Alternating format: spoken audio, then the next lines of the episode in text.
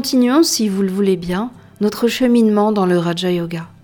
La semaine dernière, nous nous sommes quittés sur la nécessité d'affûter la lame de la concentration afin de développer la confiance en soi et pouvoir s'abandonner au subtil sans plus aucune question.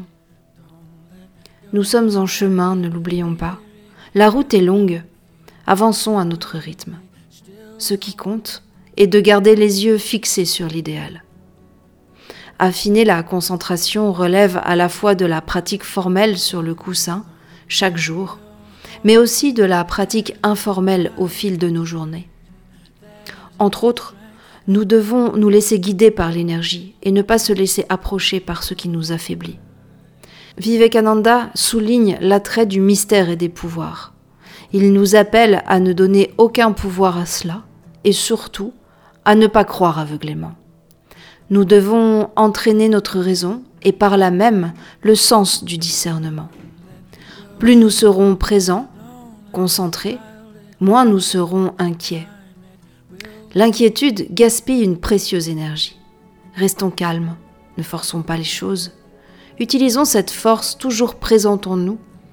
Sachons nous laisser guider par elle dans l'instant. Et c'est dans cet instant qu'elle se révèle.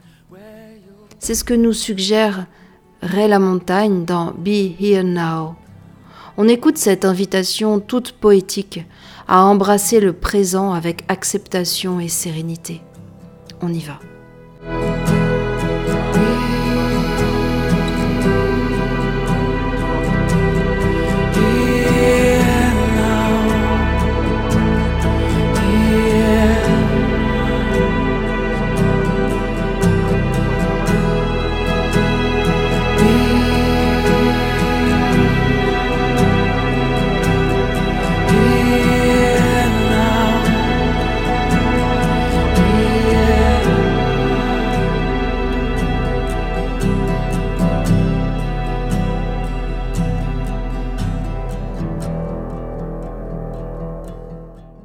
Ne nous laissons pas abuser par les sens et les objets des sens.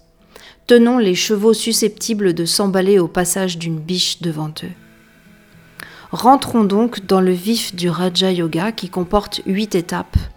Les deux premières nous permettent de mettre en place une discipline morale, les yama et niyama. Ils constituent les fondations mêmes de l'état de yoga et c'est déjà un bon morceau à établir de façon stable et régulière.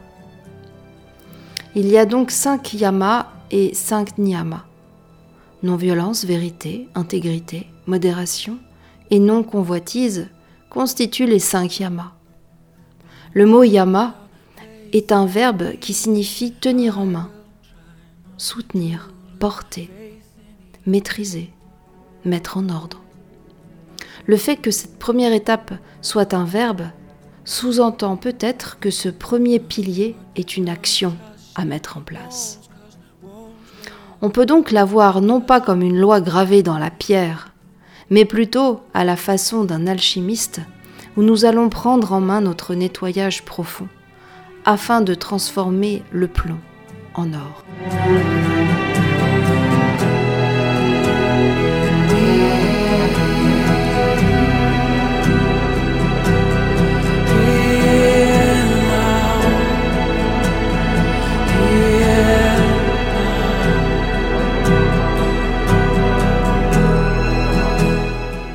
Arrêtons-nous aujourd'hui sur les deux premiers yamas que sont Ahimsa, la non-violence, et Satya, la vérité.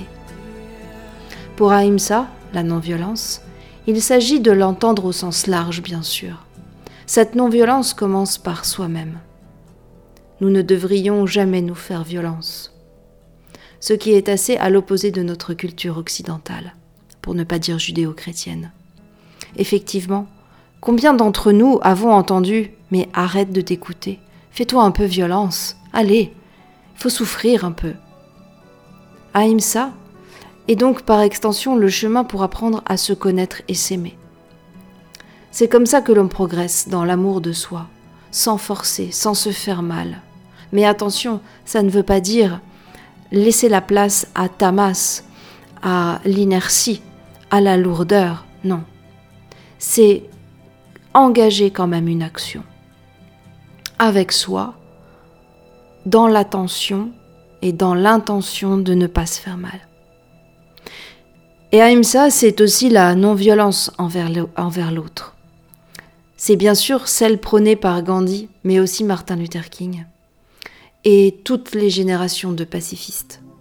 La non-violence qu'évoque Ahimsa concerne aussi le vivant, le vivant dans sa globalité.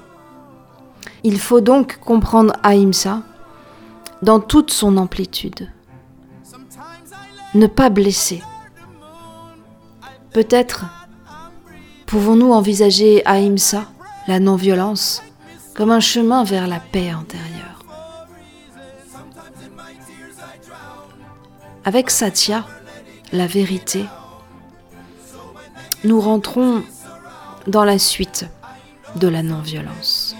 Elles se tiennent la main et vous verrez à l'étude des yamas et des niyamas qu'en fait, ils se tiennent tous la main et sont tous interdépendants. Satya est aussi traduit par honnêteté, justice et vérité. Comment Comment si nous nous mentons, si un cœur se ment, si un esprit se cache derrière les mensonges, aussi doux soit-il, comment pourrait-il trouver le chemin de l'éveil, de la libération Être fidèle à son idéal. Comment? Satya n'est pas une vérité dogmatique à découvrir, elle est bien plus difficile et subtile. C'est celle que l'on se doit d'établir à soi-même. Et il y en a un qui se charge de nous la cacher, cette vérité. Bien sûr, c'est l'ego. Satya, c'est apprendre à se regarder avec objectivité et honnêteté pour trouver sa vérité et son chemin vers la libération.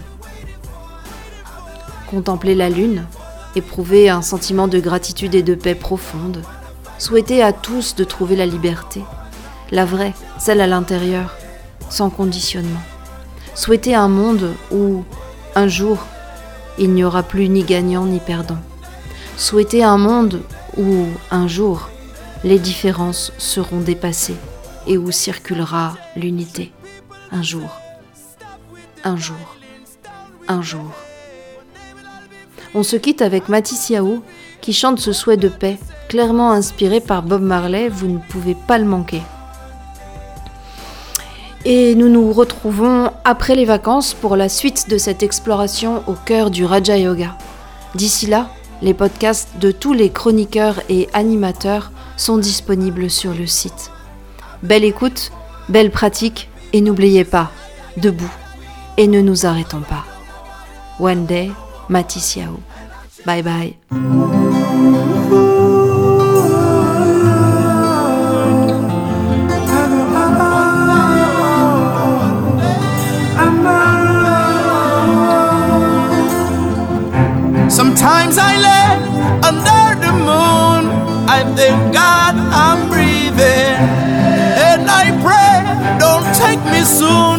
I am here for a reason. Sometimes in my tears I drown, but I never let it get me down.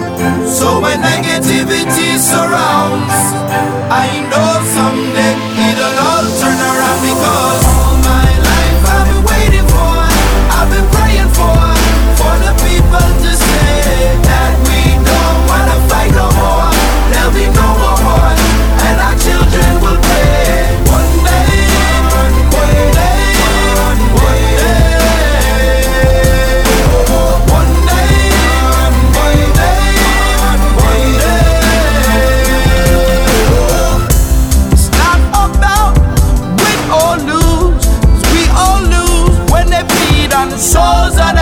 the. Blood drenched pavement, keep on moving